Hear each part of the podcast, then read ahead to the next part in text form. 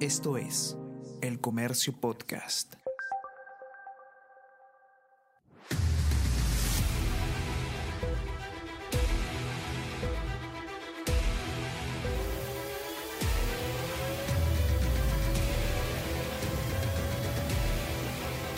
at the back of the grid when you stop the car. P1, wait 5 seconds, P0. Clear, copy, on the clear. Confident, Hola, mi nombre es Daniel San Román y les doy la más cordial bienvenida a La Grilla, el podcast de Fórmula 1 de El Comercio.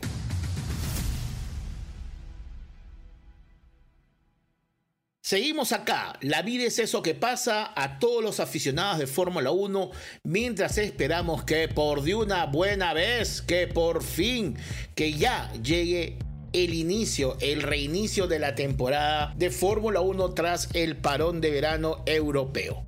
El día domingo 27 se reinicia la Fórmula 1 en el GP de Países Bajos y hoy día estamos viernes 18 y nos queda un domingo más sin Fórmula 1. No sé si me sirve dormir tanto, no sé si la arritmia de despertarme temprano diciendo, ay, otra vez ver a Verstappen ganar, es algo que extraño, pero se me está haciendo insoportable, imparable, soporífero, larguísimo, extensa la espera del reinicio de la temporada de Fórmula 1. Se nos vienen GPs a partir de la próxima semana, pero mientras tanto, por lo pronto, nos queda otro domingo de descanso. ¿Qué tal te fue? ¿Qué tal? ¿Qué tal?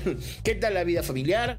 ¿Cómo vas ahora que... ¿Sabes qué me pasa a mí? Yo me despertaba los domingos temprano para la Fórmula 1 y me acostaba un poco más temprano porque empezaba el día un poco cansado, ¿no? Tipo 6, 7 de la noche ya sentías los rezagos de despertarse de manera madrugadora el domingo. Este último domingo que me pasó me tuve que dormir más tarde porque no tuve este inicio del día tempranero, mañanero, madrugador.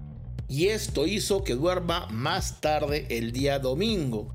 Con lo cual el lunes empecé mi semana laboral más cansado, con lo cual me duró mucho este cansancio y sufrí mucho las primeras reuniones laborales de lunes en la mañana. Y cuando era el mediodía decía, ¿por qué tengo tanto sueño? Dije, todo esto es culpa de la Fórmula 1, todo esto es culpa del parón veraniego europeo. ¿Por qué tenemos que priorizar las vacaciones de esta gente que gana un montón de dinero y no puedo ver mi carrera los domingos? Bueno, falta cada vez menos, así que vayamos a hacer un recuento de algo que nos preguntamos mucho los aficionados de la Fórmula 1 por estos días. Si Max Verstappen gana todas las carreras como quiere, si Max Verstappen maneja a su antojo la categoría, ¿Para qué corres, Max? Digamos, básicamente ya sabes que pones velocidad crucero y te pones a escuchar un disco de autoayuda de cómo ser mejor compañero de equipo y vuelve a ganar por 20 segundos. Bajo esta lógica, ¿qué es lo que motiva que Max Verstappen siga motivado en la vida vida? ¿Qué hace que se despierte ilusionado los domingos cuando sabe que nos va a reventar a todos nuevamente? ¿Qué es lo que hace que el hombre este, de la sonrisa adusta, del gesto amargo y que nadie lo quiere en la grilla, diga, bueno, hoy día saldré a arruinarles un poco la ilusión a todos aquellos que están detrás mío. Hoy día saldré a mostrarle a los 19 pilotos que ven mi alerón trasero que es mi era. ¿Qué motiva?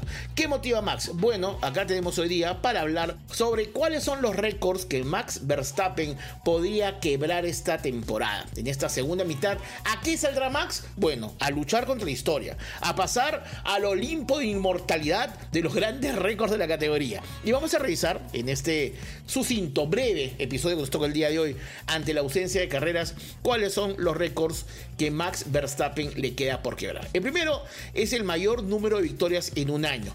El récord es justamente del señor Max Verstappen. La marca está en 16 victorias. 16 victorias y a la fecha Max tiene 10. Recordemos que quedan 10 carreras por disputarse. Si gana 6 de las próximas 10 carreras, Max habrá igualado su récord de mayor número de victorias en un año. Es decir, si gana 7, lo habrá quebrado. Así que tiene que conseguir 7 de las 10 carreras para quebrar ese récord. Luego tenemos mayor número de victorias consecutivas. El récord lo tiene el señor Vettel con 9 victorias y actualmente Max Verstappen tiene 8. En, recordemos que si Max no hubiese quedado en segundo en Azerbaiyán, actualmente tendría 10. Esa fue la victoria que cortó la racha. Pero actualmente tiene 8 victorias. Tiene que ganar dos más, las dos siguientes, para poder quebrar la marca de Vettel. Dos más. De esta manera, si el amigo Max Verstappen gana en Países Bajos frente a los suyos, frente a su audiencia, con ese humo naranja que parece que están este, inundando de polvoreda de color, no sé cómo seguir floreando esto, si logra ganar en Países Bajos e Italia, dos circuitos europeos tradicionales, dos circuitos que conoce más, el señor Max Verstappen habrá quebrado el récord de más victorias consecutivas en una temporada que posee el señor Vettel. Tendrá 10 victorias contra 9 de Sebastián Vettel. Luego tenemos otro récord importante, mejor porcentajes de victoria en un año. 75% por Alberto Ascari. Actualmente Verstappen tiene 83%, está por encima, pero, pero, pero, quedan 10 carreras por disputarse, así que esa marca está aún abierta y pendiente. Luego está mayor número de puntos en un año.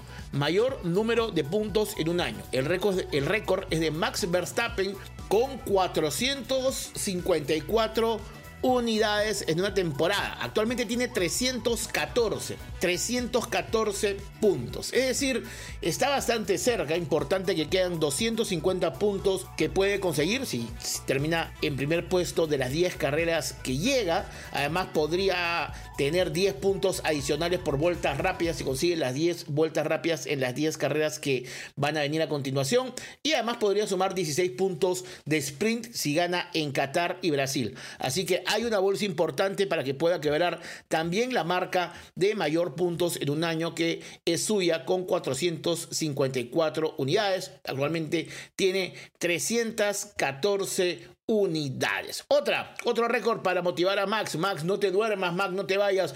Max vuelve. Max tiene una marca más que quebrar que es mayor diferencia de puntos respecto al subcampeón. La marca es de Sebastian Vettel, que ganó con 155 puntos de diferencia contra el segundo puesto del campeonato o contra el subcampeón. Actualmente Max Verstappen está a 125 puntos de gran Checo Pérez. Faltan 30, faltan 30 hermano. Faltan 30 puntos y hay 275 puntos por disputar. Así que está solamente 31 puntos y podrá ser el piloto que sale campeón con mayor diferencia. Ese es un récord que yo veo hartamente probable que pueda lograr Max. Luego tenemos mayor cantidad de vueltas lideradas en un año es decir, que ha liderado durante carrera. El récord es de Vettel con 736 vueltas. A Verstappen le faltan solamente 176 más y habrá quebrado el récord de Vettel. 176 giros más a falta de 602. Si consigue liderar 176 de los 602 giros programados, el señor Verstappen habrá quebrado el récord de Sebastian Vettel de mayor cantidad de vueltas lideradas en un año. Acá este es uno que creo que va a tener que trabajar el amigo Verstappen. Es mayor pole positions conseguida en un año. Mayor cantidad de pole positions conseguidos en un año. El récord de Sebastian Vettel con 15. Max tiene 7. 7. 7. Le faltan exactamente 9. Para ello tendrá que conseguir 9 de las 10 que quedan. Faltan 10 carreras por correr. Él tendrá que conseguir 9 pole positions para quebrar el récord de Sebastian Vettel. Por eso quiere clasificar siempre adelante, porque es lo que le falta. Es el récord que veo de todos el más difícil de conseguir. Veo el más difícil de conseguir. 9 vueltas de 10 va a ser complicado. Luego tenemos mayor número de podios en un año. La marca es de Max Verstappen con 18, actualmente tiene 12. Le faltan solamente 7 a falta de 10 carreras. Yo creo que se lo va a conseguir sin problemas. Ha conseguido podios en todas. Y justamente en hablar de podios en todas, el récord histórico del único piloto que consiguió tener todos los podios de todas las carreras de todas las temporadas pudiendo haber ocupado el primer, segundo o tercer puesto, es el gran Michael Schumacher en el 2002. El gran Michael Schumacher en 2002 se consagró como el único piloto en la carrera eh, de la Fórmula 1, el único piloto en el gran calendario, en historia, en el palmarés campeonato histórico de la categoría, en conseguir todos los podios de la temporada con el 100%. Actualmente, Max tiene la misma marca, 100%, ha conseguido todos los podios disputados hasta ahorita, sin embargo, faltan 10 carreras. Así que de estos récords que hemos visto, me gusta, creo, que va a poder quebrar todos, pero, pero, pero, el de pole position lo veo difícil. Le faltan 8 de 10 para empatar, 9 de 10 para superar. Creo que hay un encargo complicado, porque además Verstappen no ha ganado todas las poles este año, ha tenido algunos problemas en las clasificaciones, absurdos o no, no viene clasificando siempre adelante, por lo tanto creo que podría darse este récord eh, de la manera si es que él trabaja más de la cuenta en los días sábados. Lo que hemos visto es un Max con un dominio escalofriante, que lo emociona mucho ganar, pero clasifica con, digamos, menos em, contundencia que los domingos. Tal vez veremos ahora un Max mucho más concentrado los días sábados, entendiendo que con una grilla bastante resuelta, lo que él va a querer va a ser básicamente quebrar todas las marcas que él pueda. Y para mí, creo que estas son las marcas más importantes. Estas son las nueve marcas que Max va a tratar de romper en esta segunda mitad. Eh, mayor número de victorias en un año, 16 de Verstappen, mayor número de victorias consecutivas, 9 de Vettel, mayor porcentaje de victorias en un año, 75% de Alberto Ascari, mayor número de puntos en un año, 454 de Verstappen, mayor diferencia de puntos respecto al subcampeón, Vettel con 155, mayor cantidad de vueltas lideradas en un año, por Vettel con 736 giros, mayor cantidad de pole position, Vettel con 15, mayor número de podios en un año, Verstappen con 18 y el mayor porcentaje de podios en un año que es el 100% de Schumacher. Bien, los nombres con los que estamos hablando que tienen que combatir las marcas. Verstappen está peleando con Schumacher, Vettel y Alberto Ascari, donde además vemos que de estos récords ya hay tres que posee Verstappen y está compitiendo contra él mismo. Ni Marty McFly en Volver al Futuro lo pasó así. Ahora veamos los récords de Schumacher que aún están vivos, porque claro, estos son los récords que va a poder quebrar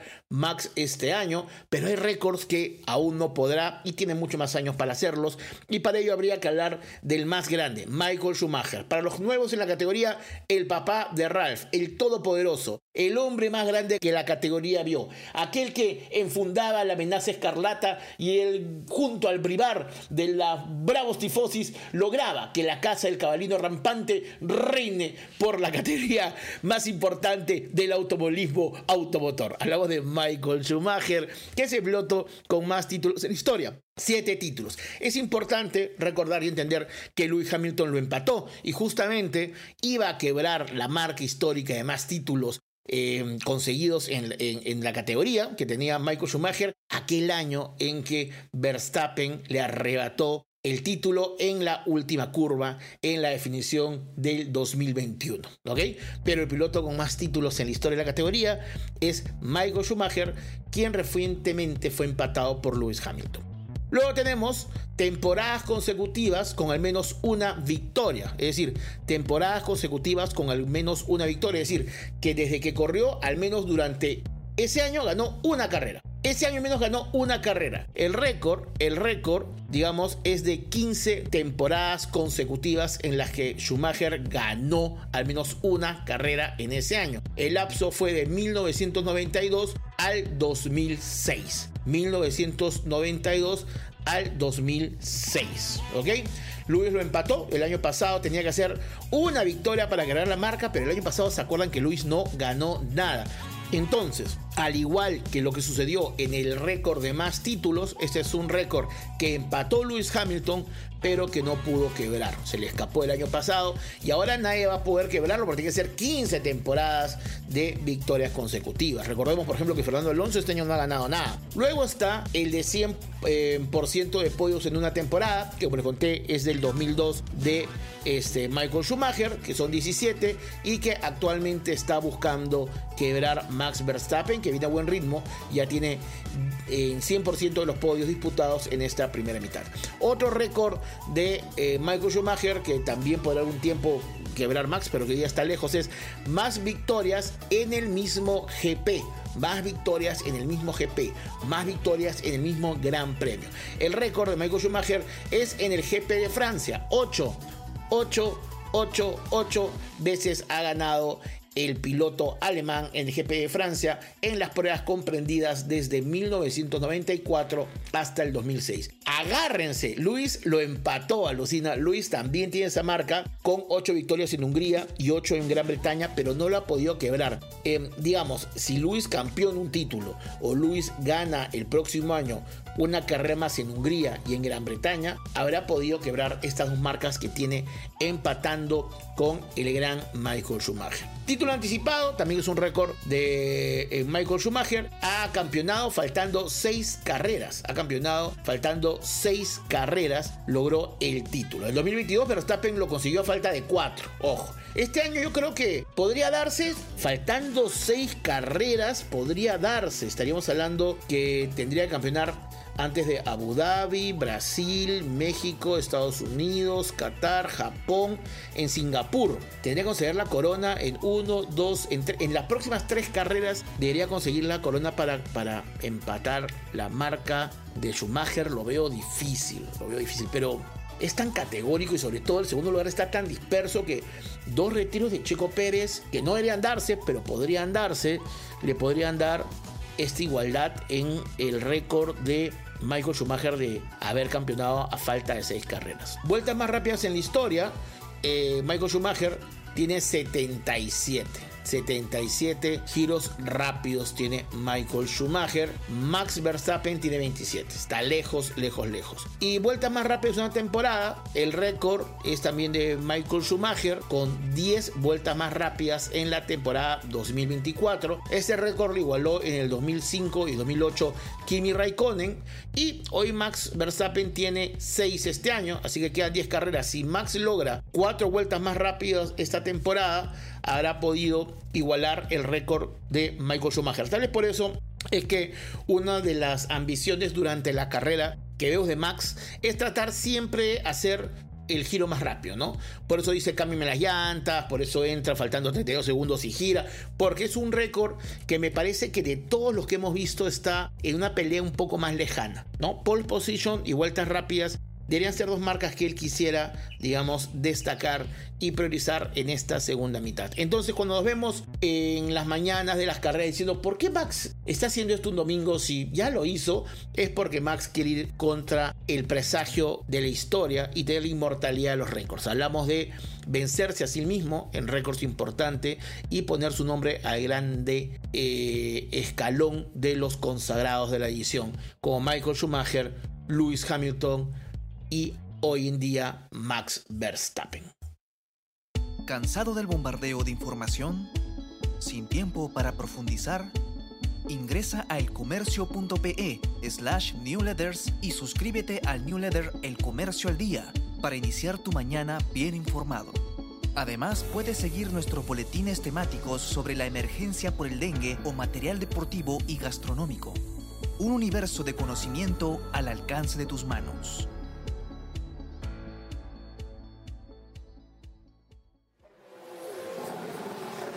Vocabulario F1 Empezamos nuestro bloque de diccionario donde hablamos de términos de la Fórmula 1 para personas que recién empiezan a sumarse a la categoría, entiendan, conozcan, tengan algunas palabras claves para reuniones, ágapes, parrilladas, encuentros de exalumnos, panderos, eh, negocios piramidales, no sé, lo que te divierta los fines de semana, tenemos acá algunas palabras para que uses. El día de hoy usaremos la palabra parque cerrado. Parque cerrado. No, no, no, no. No son los parques que ponen reja a los vecinos para que no entre la gente. No, no, no, no. No son los parques donde Serenazgo dice no juegues en el gras. No, no, no, no, no. Parque cerrado es el término que tiene la zona donde están los monoplazas de Fórmula 1 durante eh, los periodos de descanso entre tandas de carrera o clasificación. No es que yo, no es, no es que tú vas a los hoteles donde están los pilotos y está su auto estacionado en la playa de estacionamiento. No.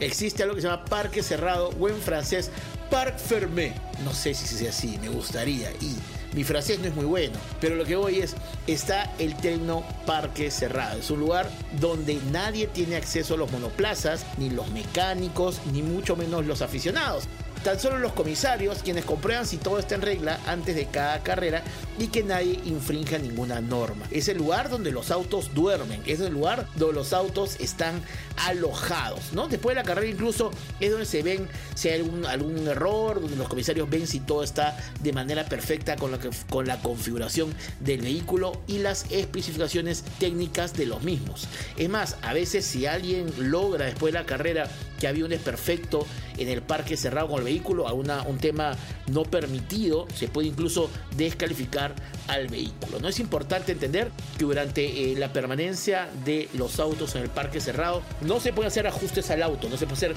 ningún cambio de configuración. No se puede hacer nada, nada, nada. Solo se permite el cambio de neumáticos y puedes encender el monoplaza y tal vez incluso hasta poner gasolina y algunas modificaciones al alerón. Pero no puede ser nada más. Salvo escasas eh, excepciones, no puede ser nada más. Solamente puedes hacer aquellos elementos muy pequeños para poder arrancar el auto y sacarlo de ahí. Solamente puedes cambiar, digamos, configuraciones de aerodinámica o cosas más grandes si es que hay una lluvia, muy fuerte y tienes que sacar el vehículo, entonces por tema de seguridad hay excepciones que la autorización puede permitir eh, mediante un informe de comisarios para que puedan salir los vehículos con algún cambio específico. Pero básicamente es un lugar donde duermen los autos durante las carreras para que no se puedan tocar y se garantice la inquebrantabilidad de el vehículo, ¿no? ahora, hay casos en que hay equipos que han infringido el parque cerrado. Por ejemplo, recientemente Haas realizó algunos ajustes en el BF 223 de Nico Hulkenberg y lo obligó al alemán a comenzar desde pit porque hubo un quiebre en el parque cerrado. También pasó en Ocon, ¿se acuerdan con Ocon? En Azerbaiyán del 2023, cuando los mecánicos de Alpine realizaron algunos ajustes fuera de tiempo en ciertas áreas del monoplaza. Esto también estuvo en parque cerrado y con ello también tuvo que salir em, desde una posición desfavorable. Entonces el parque cerrado es este lugar en donde los autos están casi inquebrantables, intocables, para que puedan descansar durante las carreras. Y es una zona rígida manejada por la FIA y la organización, donde aquel que ose tocar y mancillar y quebrantar el descanso de los monoplazas será sancionado posiblemente hasta con la exclusión. Ese es el término para este fin de semana. Si no quieres salir, dices, no, perdón, perdón, este sábado voy a estar en Parque Cerrado y tus amigos que escuchan la grilla, el podcast de Fórmula 1 del Diario Comercio, te entenderán perfectamente. 3 por 3 Bueno, bueno, bueno, vamos al último bloque 3x3. Veamos las noticias que tenemos en estos días, donde ya este será el último capítulo que no hablamos de previa, porque la próxima semana, gracias a Dios, vuelve la categoría y estaremos hablando de los detalles del GP de Países Bajos. Así que la próxima semana ya tenemos programa de previa de Países Bajos. ¿Qué noticias hay? Bueno, bueno, la primera es referente a que se quiere eliminar, prohibir los DRS durante la clasificación. Como sabemos, el DRS es un sistema que lo que hace es durante la carrera en ciertas zonas específicas, pues tú de manera, el piloto de manera manual, activarlo para reducir la carga de eh, aerodinámica. Es decir, en el alerón trasero se logra una menor resistencia, con lo cual el auto puede tener un boost para poder superar al vehículo de adelante. Lo que se está pensando es que esto que nació como una opción para mejorar los adelantamientos y generar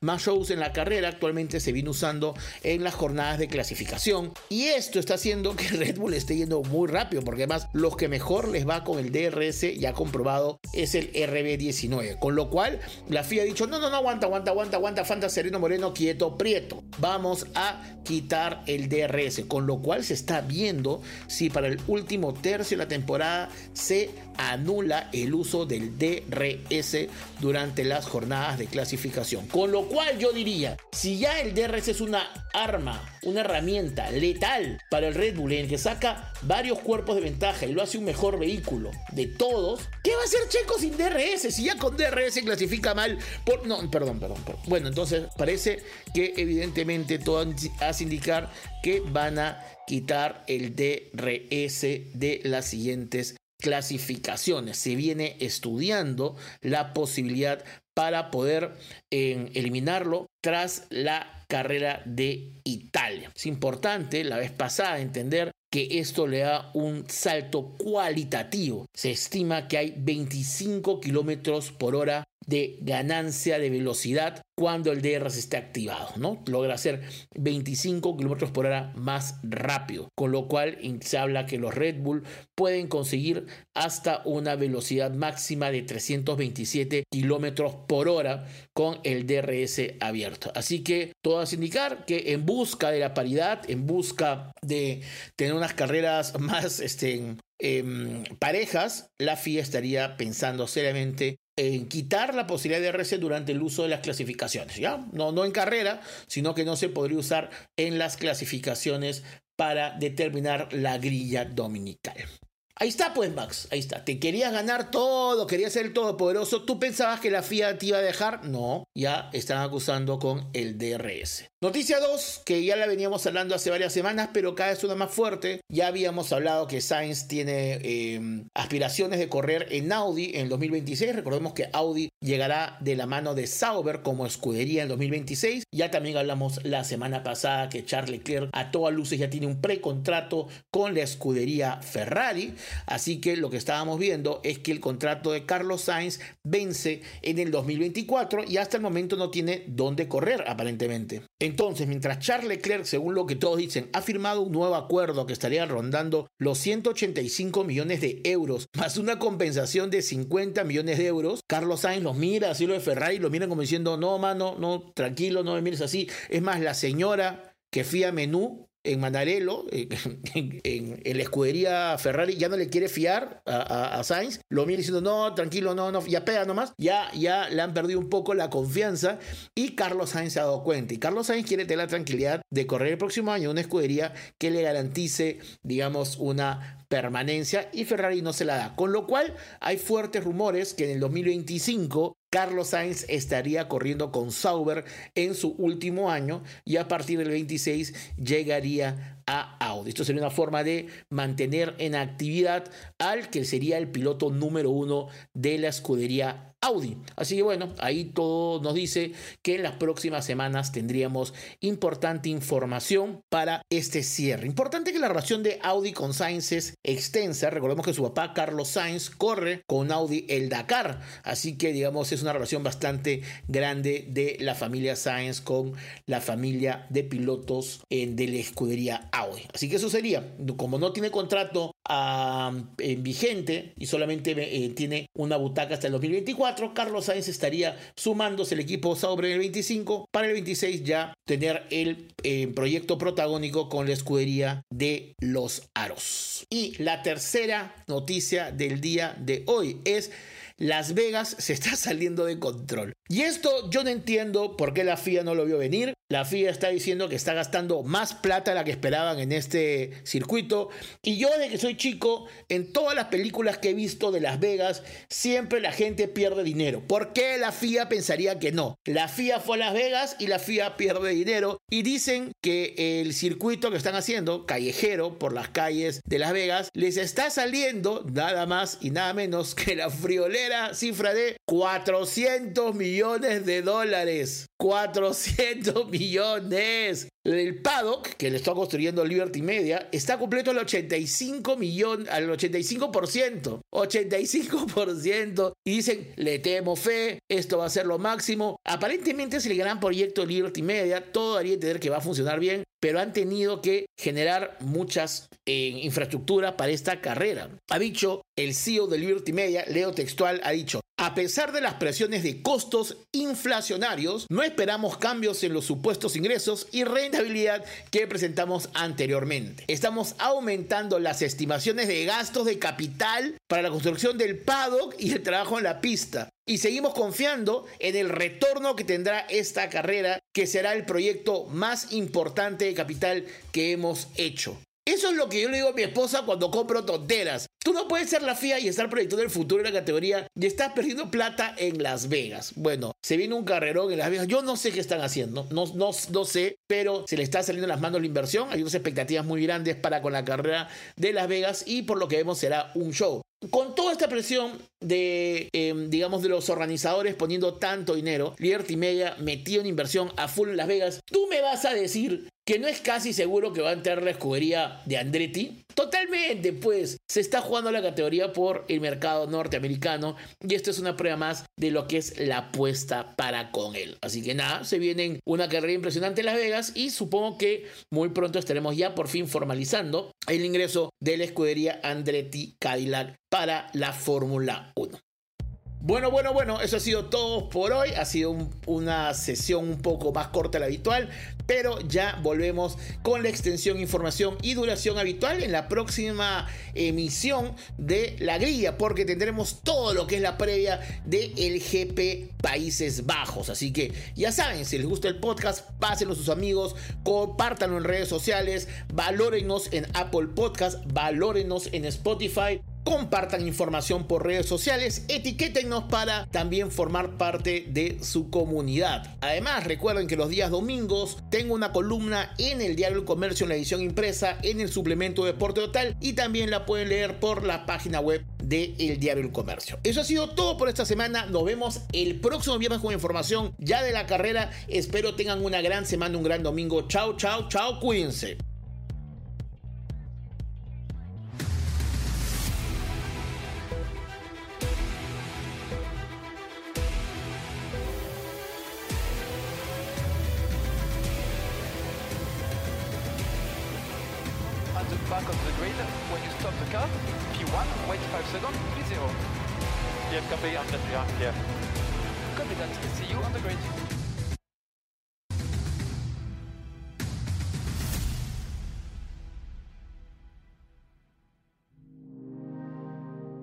Comercio Podcast.